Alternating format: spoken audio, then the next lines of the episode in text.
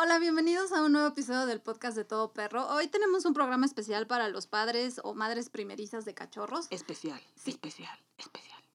Cuéntanos, Irene, ¿de qué vamos a hablar hoy? Hoy vamos a hablar de lo que nosotros creemos que es más importante, le enseñan a su perro cuando recién lo integran a su familia.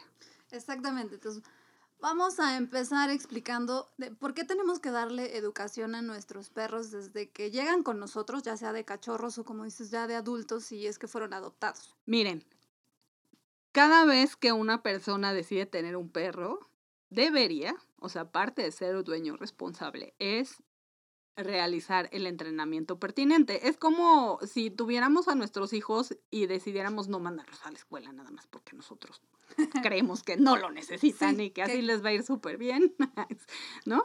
Este, o no, ¿no? Entonces, de todas formas, aunque la gente luego sí hay ya ahora una tendencia de, de homeschooling, no por el COVID, desde antes, este, es muy importante de verdad que los perritos o que nosotros como dueños tengamos una por lo menos noción básica de cómo educar adecuadamente a un perrito, un cachorro o un perro ya adulto y poder integrarlo a nuestra familia sin que este, volvernos locos ni el perro ni nosotros mismos, ¿no?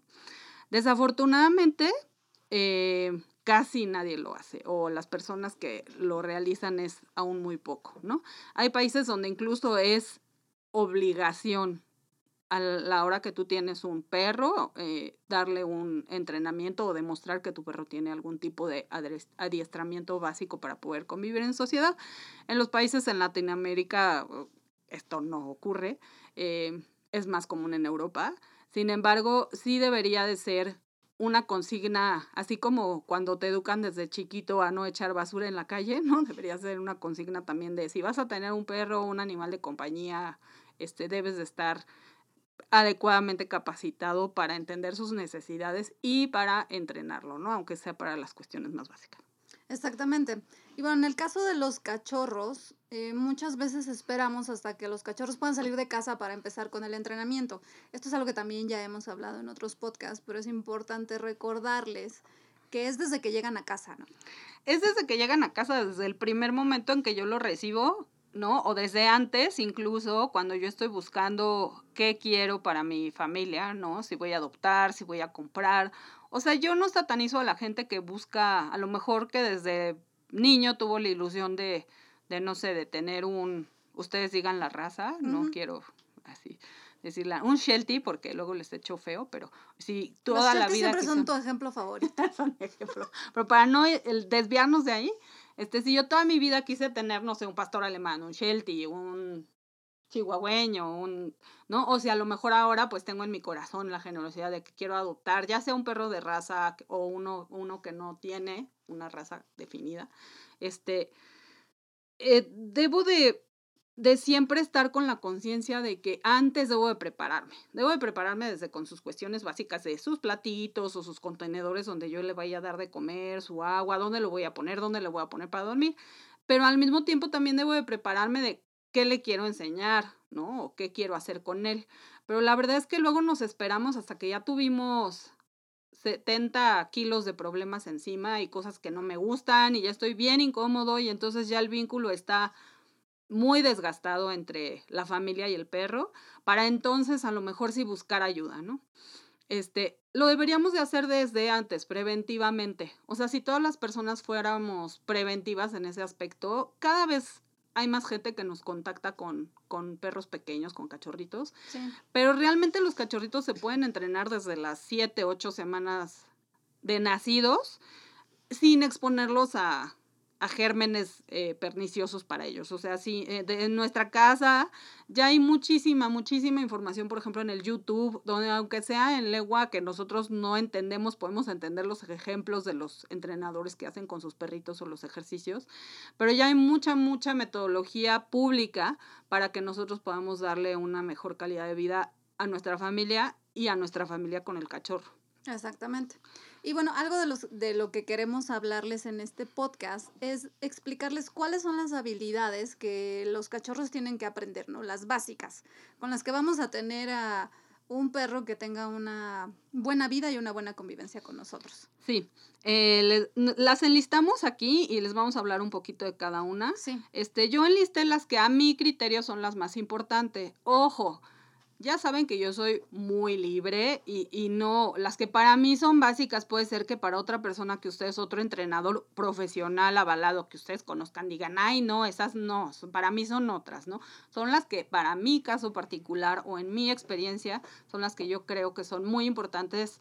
Eh, afirmar o, o, trabajar o tener estudiadas como un dueño de perrito, ¿no? De cachorro o de perro adulto, de perro No, y que, has visto que en otros perros han funcionado para que tengan una buena convivencia con sus familias, ¿no? O sea, por eso las estamos enlistando. Bueno, exactamente, vamos a sí, pero ojo, es una opinión personal nuestra, no no queremos este que nadie se sienta así de, "Ay, no, claro que no" y se sí. enojen y nos Tener un troll estaría padre porque eso quiere decir que ya tenemos más reproducciones, pero, pero no, no, tampoco les queremos así dar tanta carta abierta. No, no está escrito en piedra, sin embargo, sí son las que nosotros consideramos importantes, ¿no? Okay. Entonces, hacer la aclaración. Entonces, la primera es que el perrito sepa su nombre, ¿no?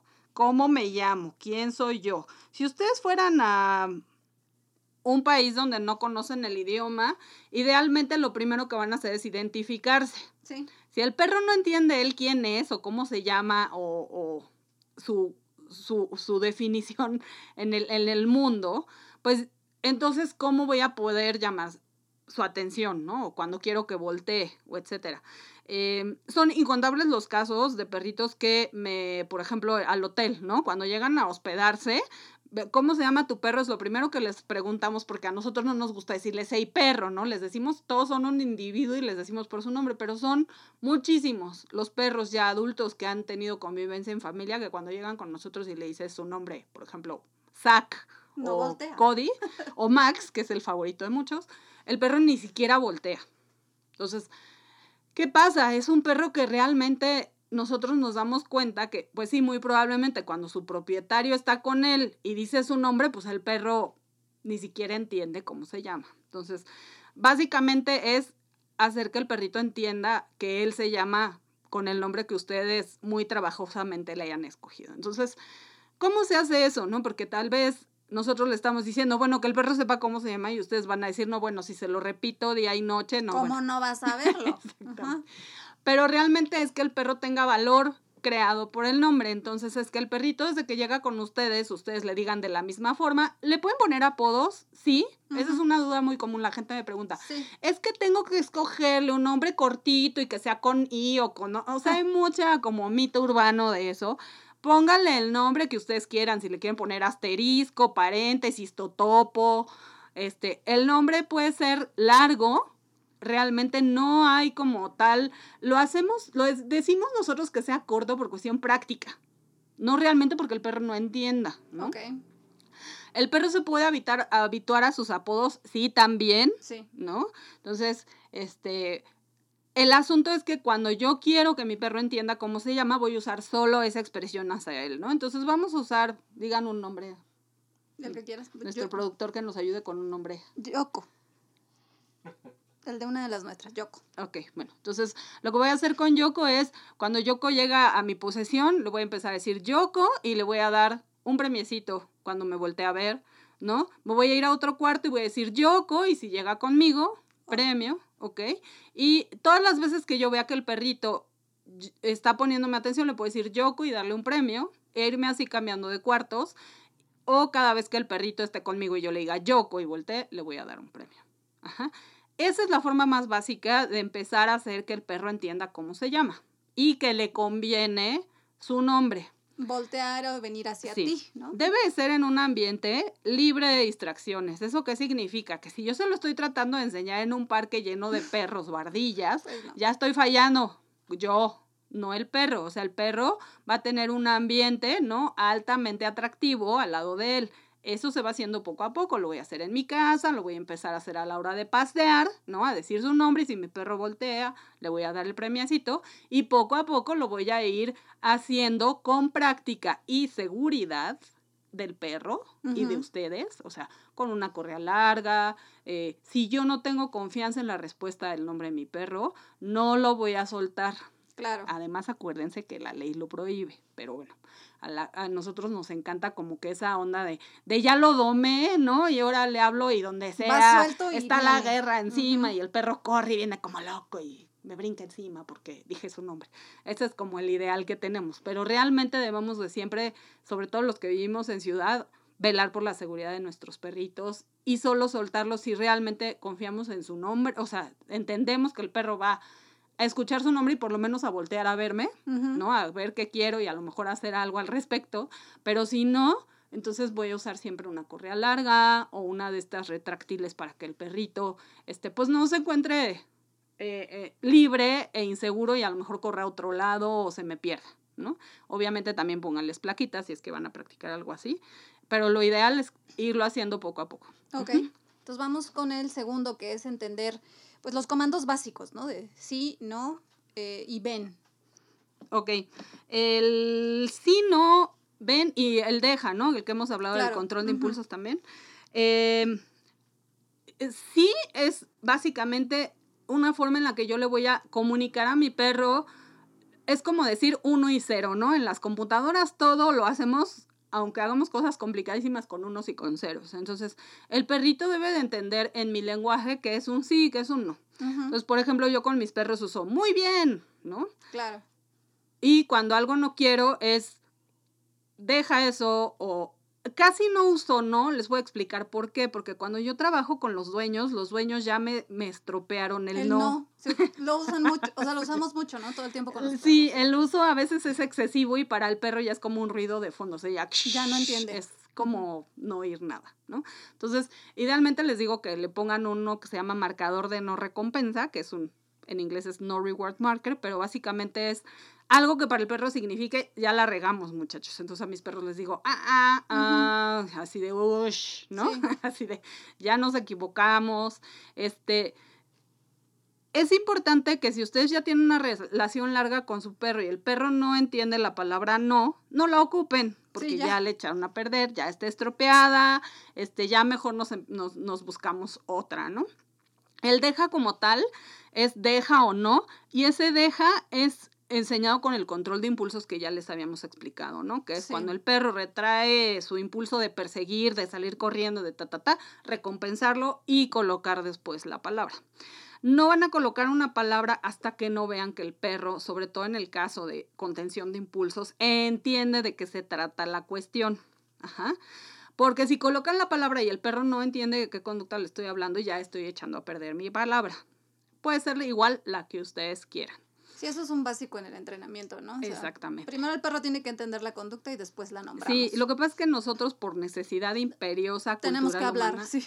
tenemos que hablar como pericos. Entonces es un desahogo más para ustedes estarle diciendo al perro siéntate cada vez que se sienta que para el perro. Sí, que eso pasa también en los entrenamientos. Vemos cómo la gente habla, habla y habla y entonces la palabra que tiene que entender el perro como un comando, Te la van pues está totalmente confundida entre todo lo que está hablando el dueño. ¿no? Sí, de hecho, miren, eh, yo, la verdad es que cuando yo empiezo a trabajar con un perrito mío o de alguien más, les explico, a la gente le cuesta muchísimo, o sea, a las personas nos cuesta muchísimo trabajo porque de verdad usamos nuestro lenguaje para todo. Pero realmente para un perrito es más fácil entender primero una seña. Sí, Esa seña, si tú la haces consistentemente bien, el perrito luego, ajá, le vamos a poner una palabra. Entonces, de alguna forma es como más orgánico para el perro entender nuestro lenguaje a través primero de señas. ¿Cómo te, tú te comunicarías con alguien, por ejemplo, vamos a decir de, "Va- vamos a viajar, muchachos, Sí. en nuestro avión a China, ¿no? Y entonces en China todos los que hablamos español, pues la mayoría no hablamos chino. ¿Cómo nos vamos a comunicar? Pues vamos a usar señas. Y muy corporal. probablemente yo logre pedirle a alguien una bebida o una comida o algo, aunque no hable el idioma, ajá, con señas. Es lo mismo al enseñarle a un perrito. Entonces, al perrito yo le quiero enseñar mi idioma, en este caso es el, los que hablamos español, ¿no? Si fuera en inglés, en inglés. Ese es otro mito. Que nadie les diga que tienen que ser los comandos. Sí. Me han dicho, es que ya me dijeron que solo tiene que ser en francés, ¿no? Porque el perro es francés de raza francesa o porque el perro es inglés de raza inglesa. No. Los comandos Es un pastor alemán. o porque es un pastor alemán, tiene que hablarse en, en perfecto acento alemán de Schutzhund. No, muchachos. es en cualquier cualquier idioma. Claro.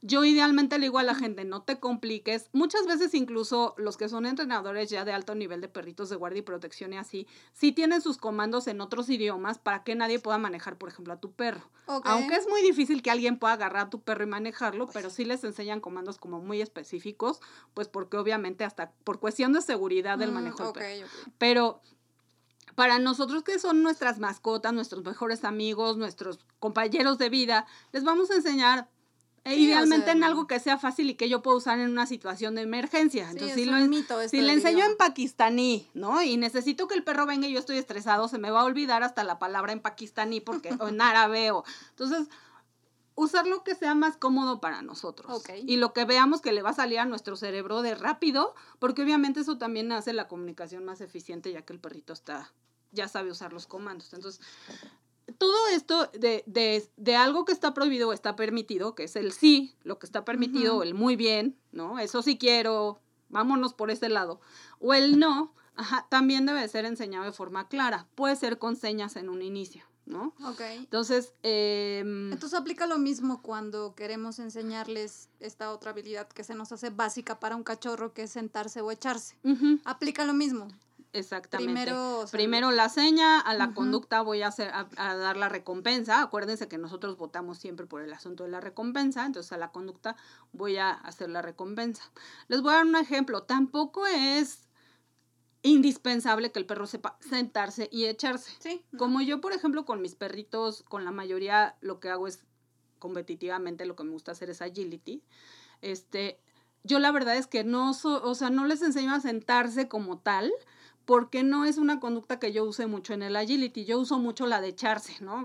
Es un, así una cuestión mía personal, nadie se enoje ni se frustre, o sea, yo les enseño básicamente a echarse porque la uso mucho en el entrenamiento del agility, para que me esperen, para que hagan los obstáculos que les llamamos nosotros de contacto, para que hagan la cuestión esta de la mesa. Yo creo que eso va más relacionado con que se queden quietos, ¿no? Exactamente, el, saber, ajá, estar en una posición donde, donde el perrito sepa tener paciencia o esperarte unos segundos o hasta minutos a que tú, por ejemplo, recojas unas bolsas o puedas salir a pagarle el garrafón al que te trajo el agua o puedas, ¿no? Tener unos minutos de paciencia de tu perro mientras tú haces otra cosa, cargas las cosas en el coche, no sé, ¿no?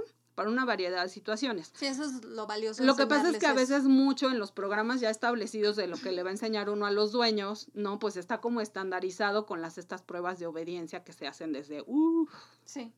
Eh, competitivamente en Inglaterra, Estados Unidos, etc.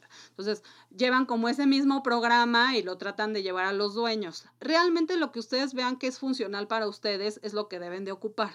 O sea, lo que realmente yo creo que a mí me va a servir para yo tener una mejor interacción con mí o mis perros en la casa. ¿no? sí, por ejemplo, si le enseño a estarse quieto en cuanto suena el timbre, ¿no? Para que no. Y puede ser sentado, echado en un tapete, parado en el tapete o, sin el tapete, ¿no? Pero el chiste es que sea algo que a ustedes les sirva. Sí, que tenga esa funcionalidad. O sea, no se vayan tanto porque mi perro sabe sentarse y echarse y ta, ta, ta, porque realmente no es como tal así una obligación del perro saberlo. Lo que sí es muy importante es sí saber o, o, o, ser eficientes en enseñarle al perro cuando algo sí nos está convenciendo y queremos que lo haga y cuando algo no. Lo que pasa es que gritar no como loco y levantar las manos y eso al perro no le dice nada si no tiene un entrenamiento previo que es a veces lo que la gente no entiende, ¿no? Les voy a decir a qué grado la gente no entiende con otro ejemplo. Ahí va uno de mis ejemplos que me regañan los de la producción porque me tardo Te tardas mucho, muchachos, pero ahí va. Este, la gente se compra ahora mucho estos pañales para perrito, ¿no? Para que el perro pueda hacer sus necesidades en el pañal o los pastitos para perrito para que entonces vienen todos en una caja muy bonita donde el perrito está ahí al lado de su pipí viéndose súper abusado y la pipí ya está en el pañal o el tapetito y el tapet y, y, nos los venden ahora en estos infomerciales de 10 mil horas, ¿no? Y casi casi que lo pones y pasa el perro y ya se pipí ¿no? Entonces la gente lo compra pensando que ya lo voy a poner en medio del pasillo o de donde ustedes determinen que lo quieren poner y el perro inmediatamente ya va a entender que ese es el lugar correcto. Pues sí. Que se no funciona así. Es como todo, como entender el sí y el no. Es un proceso de comunicación. A veces nosotros pensamos que el perro automáticamente ya va a entender, que el patio es afuera y mi casa es adentro. Sí. Y todo eso conlleva también un proceso, es un proceso de inclusión a otra cultura que no es perruna, es humana, ¿no? A mis costumbres humanas. Entonces, cuando ustedes le ponen un baño a un perro, sea el, el pañal, sea una cama de periódico, sea el jardincito este falso para los perritos, o quieren que el perro tenga su patio, su jardín donde puede ir al baño, o quieren incluso aún más que el perro tenga solo un pedazo del jardín o de ese patio, Sí. que sea ese su baño, necesito hacer el entrenamiento suficiente para que el perro tenga ese grado de conocimiento, ¿no? O quiero ponerle un solo lugar, mientras más detalles específicos haya en su cuestión personal de lo que quieren del perro, más entrenamiento hay que involucrar, ¿no? Porque hay personas que me dicen, es que quiero que haga en esta específica coladera de este patio, no sé qué, ok, en eso tienes que invertir más tiempo Sí. que si tienes un área más grande, ¿no? Incluso con el pañal. En el pañal hay que invertir más tiempo, ¿por qué? Porque eh, es un tiro al blanco, ¿no? Donde el perro tiene que entender que de todos los lugares posibles que hay para escoger, ese es su tiro al blanco. Entonces, obviamente, mientras más exigentes seamos, es más tiempo el que hay que invertir, más dedicación, más constancia. Claro. ¿Puede un perro subir tres pisos de escalera para entender que ese es su baño? Sí, pero necesito ser un dueño paciente y constante y recompensar, etcétera, y tomarme el tiempo y entender las técnicas para adecuadamente enseñarle Sí, al perro. y tal vez, o sea, si quieres que aprenda a ir al jardín, pues se va a tardar un mes. Pero si quieres que vaya al tercer piso, pues tal vez se tarde seis meses, ¿no? Exactamente. En Entonces, lograrlo. todo eso es impe- importante entenderlo y entenderlo que no porque ya lo compré y está bien bonito anunciado y lo puse, Va a funcionar. El perro inmediatamente. Hay perritos que lo hacen. O sea, también no todo es una generalidad. Hay perritos que sí lo entienden y lo hacen porque ya instintivamente muchos vienen, incluso los pañalitos con la esencia a orina y bla, bla, bla, ¿no? Pero a lo que voy es, no es la generalidad. Sí, en su mayoría vas a tener. que Porque ya tuvieron un perro antes que lo hizo, no quiere decir que este siguiente ya lo va a hacer igual.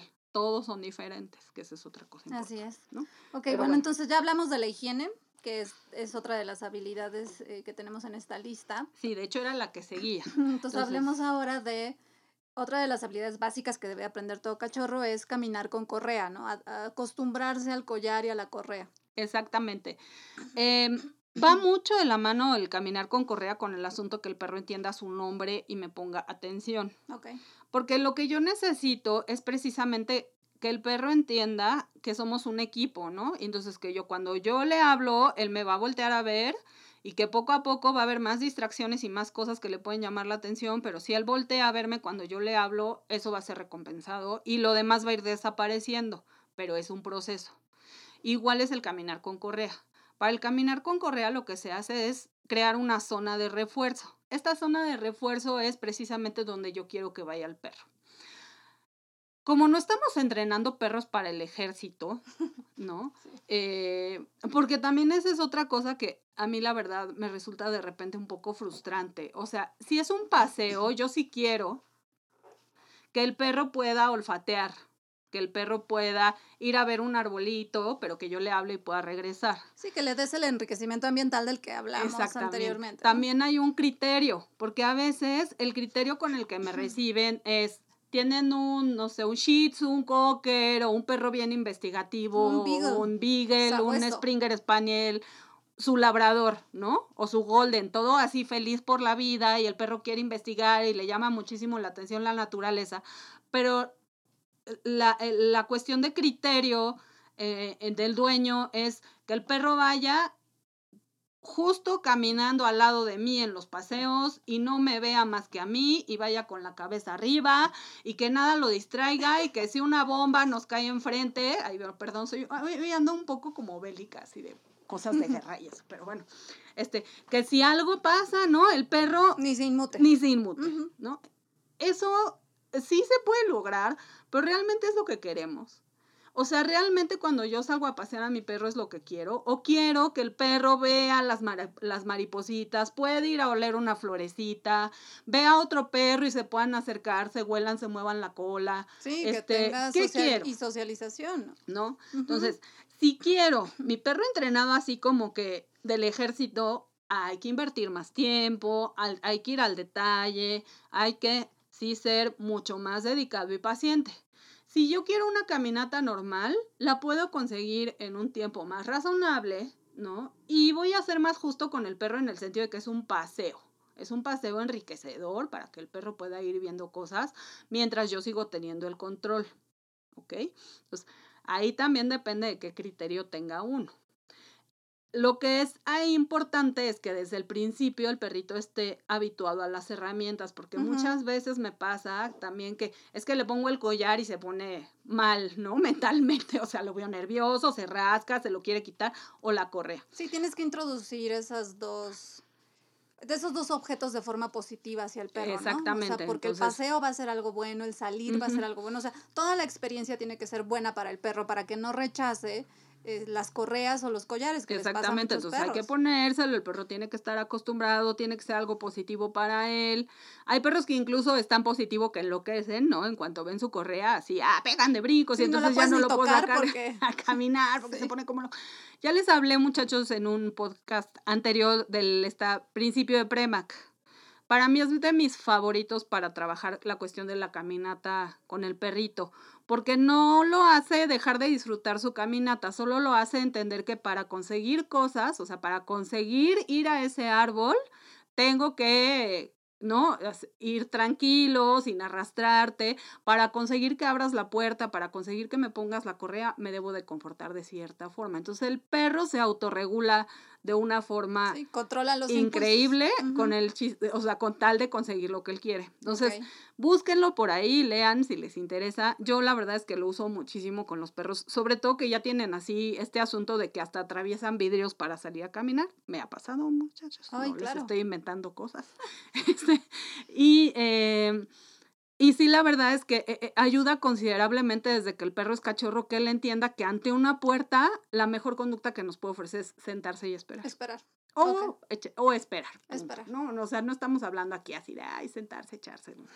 este, esperar y punto. Pero si él sabe que esperando va a conseguir que yo abra la puerta, ¿no? Que esperando va a conseguir salir, que esperando va a conseguir... Todo eso toma un tiempo que el perro lo entienda, pero todos lo entienden. Y e incluso para ir a un extremo mayor, se puede hacer incluso hasta sin los premios, o sea, con el simple hecho que ustedes le digan, eso, muy bien, te esperaste, vámonos, ¿no? Sí. etcétera. Ok, bueno, pues nos quedan dos más, que uno es la socialización, que aprenda a socializar con, pues, distintos seres, ¿no? No solo humanos, perros. Sí, a veces como que me voy a regresar otra vez a criticar al perro de, de las tías, ¿no? A este perro Shih Tzu o chihuahueño o pinche miniatura o bueno, cuántos de estos no hay. Que pues yo, ah, exactamente, sea de brazos y yo ¿qué hizo mi tía con el perro? Entonces, básicamente el proceso, se los voy a decir, ¿no? Es agarré al perro, me lo regalaron, lo compré, como haya sido que lo conseguí, lo metí en mi casa y el perro jamás volvió a ver a nadie más que a mí o sea, la tía o a las personas que ayuden en casa de la tía. Entonces, ¿qué pasa? Que cuando llega una visita, bueno, el perro ladra hasta que te vuelve loco, te truena los tímpanos, este, nadie lo puede agarrar más que la tía, incluso a la tía a veces le gruñe porque es tanto el estrés de tener visitas, este. Este caso es el perfecto ejemplo de un perro que no, no entendemos eh, por qué es así, ¿no? Muchas veces decimos, ay, no, ¿no? Y a todos normalmente nos caen bien gordos, ¿no? Así decimos, ay, no, ese perro es que, ay, no me cae bien. Ese perro no, está, no es su culpa ser así.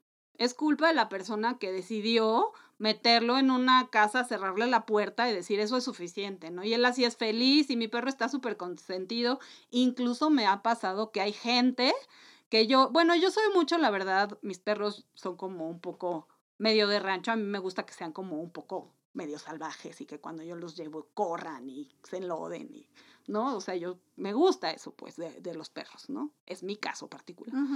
Este, pero me ha pasado mucho que, que incluso con perritos chiquitos la gente, yo, yo muchas veces cuando los cuido los tengo en mi casa, ¿no? Y están ahí con todos mis otros perros y somos una, pues nos gusta mucho tener aventuras y así, ¿no? Y la gente va y me dice, es que yo no quiero que mi perro esté conviviendo con ningún otro perro porque este perro no está. Y van por el perro y se lo llevan de mi casa. Y, y finalmente a mí me duele un poco porque siento que el perro se está perdiendo de, de una cosa perruna divertida. O sea, los perros son como muy aventureros y... y... les gusta estar en manada y les gusta ser sociables, ¿no? Entonces, si desde cachorro lo enfrentas a distintos tipos de perros, de personas, digo que tengas cuidado también de saber con qué tipos de perros los relacionas, porque de cachorros pueden sufrir miedos que les perduren toda la vida, ¿no? Sí, correcto.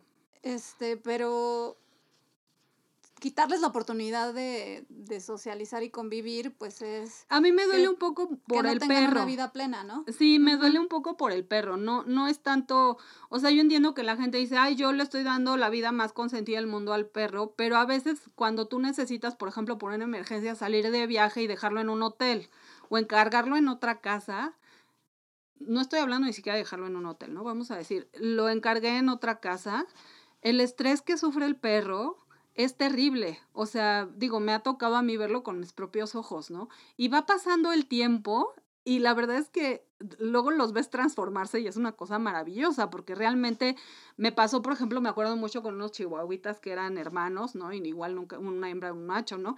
Y, y los poníamos así como a correr en un campo cerrado con los otros perritos y al principio se escondían, ¿no? Abajo de lo que pudieran y los veías viendo a los...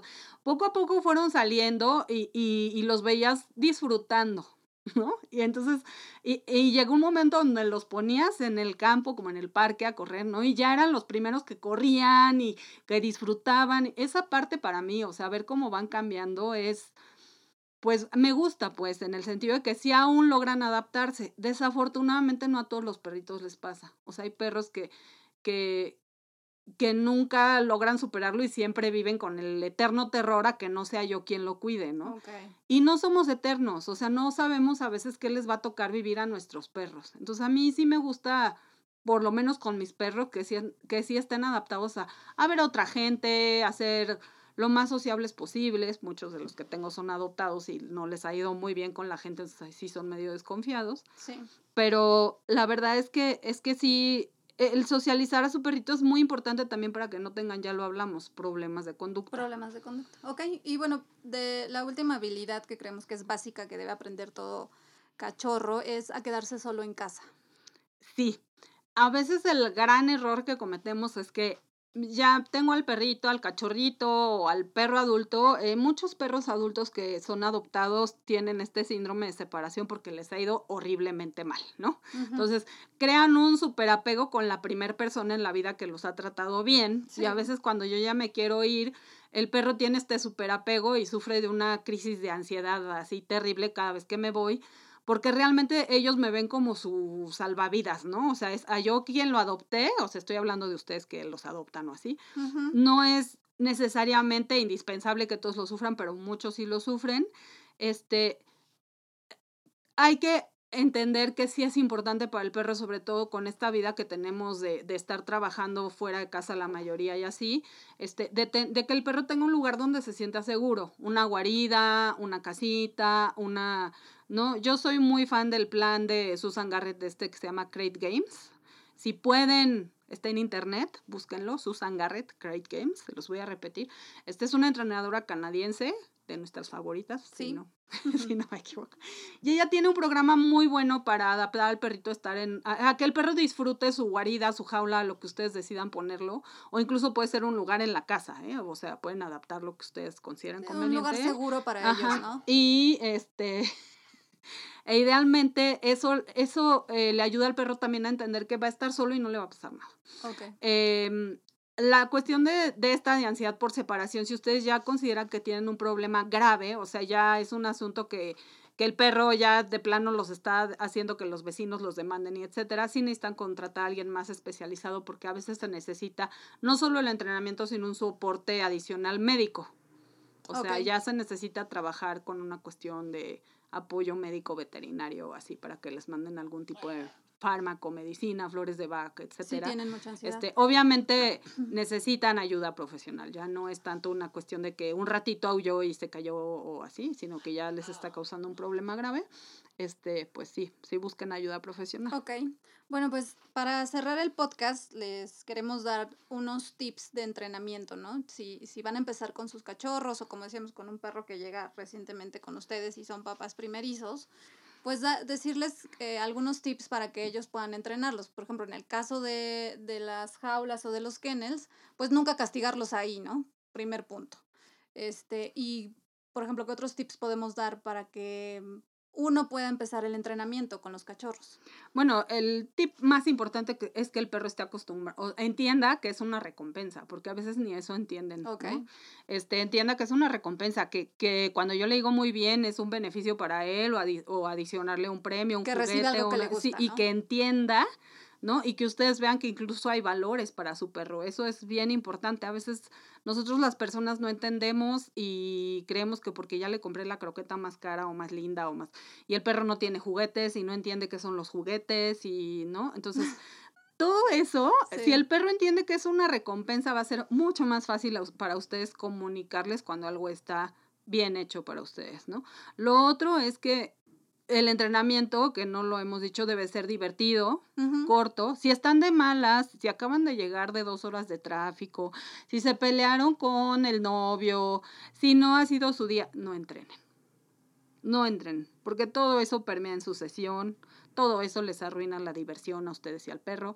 A mí me sirve al revés, pero obviamente yo soy una enferma psicótica de los perros que me encantan, ¿no? Cuando yo tengo un mal día, a mí lo que más me gusta es entrenar a mis perros porque entonces ya todo me cambia a su visión de felicidad y juego eterno, ¿no? Porque así son los perros. Entonces, pero si ustedes están de malas, de verdad, no usen ese momento para entrenar. Háganlo cuando estén los dos de buenas, el perro y ustedes. Sí, también para que sea algo bueno para ti. O sea, un momento relajante, ¿no? Cuando estoy enseñando cosas nuevas, la sesión siempre debe ser corta, libre de distracciones. O sea, a un perro nuevo nunca lo voy a poner a tratar de ejecutar alguna cosa nueva que está aprendiendo en un ambiente súper dificilísimo. Sí, porque no lo voy a poner a fallar, porque eso me frustra, frustra al perro, me pone de malas y entonces en lugar de un círculo virtuoso es vicioso. Entonces, sí. Siempre traten de hacerlo con buen ánimo, con actitud positiva. Tengan muchísima paciencia. Los humanos no sabemos tener paciencia. Siempre nos educan a que los errores están mal y ya somos un perdedor por equivocarnos en el entrenamiento para perros o para cualquier animal. Eso no existe, muchachos, grábenselo por favor. Si algo le sale mal, es parte del proceso de aprendizaje. Si el perro en algo se equivoca, no pasa nada, lo volvemos a intentar. Sí, hay que ser pacientes y perseverantes. Como humanos nos serviría muchísimo para toda nuestra vida y más en este momento de una crisis tan, tan extrema que nos, que nos puso el planeta, realmente a, a entender que todas estas cosas, de todo tenemos aprendizaje. Por más mal que me sienta, más desesperado, más todo, los errores son parte de lo que aprendemos, parte de lo que aprendemos. Entonces, esa falta de paciencia capitalista y de super perfección que queremos obtener de todo, eh, no, nos ayuda a entrenar a nuestro perro, no sirve para entrenar a los perros. Si se equivocan, vuélvanlo a intentar. Si no les está saliendo, regresense un paso antes. Y siempre la actitud es positiva. Acuérdense, el tip más importante que yo siempre les digo a todos mis alumnitos es, el perro siempre te va a dar el 100% de lo que él puede y sabe. No son como nosotros las personas que un día damos el 100 y otro damos el 20. el perro siempre te va a dar el 100 de lo que él puede darte en ese momento y entiende y sabe. Entonces, si algo no está saliendo, es porque precisamente yo algo no estoy entendiendo cómo está pasando. ¿no? Ok. Pues muy bien, con esto este, cerramos el podcast de hoy. Eh, esperamos que les sirva de guía para todos los padres primerizos o que, están recibiendo algún cachorro en, o un nuevo perro en su familia. Y bueno, ya saben que estamos en nuestras redes sociales. Nos escuchan en YouTube, en Anchor y en Spotify. Bueno, los esperamos en el siguiente episodio. Em, de ahora en adelante estaremos cada 15 días con el podcast. Adiós, adiós, pórtense bien.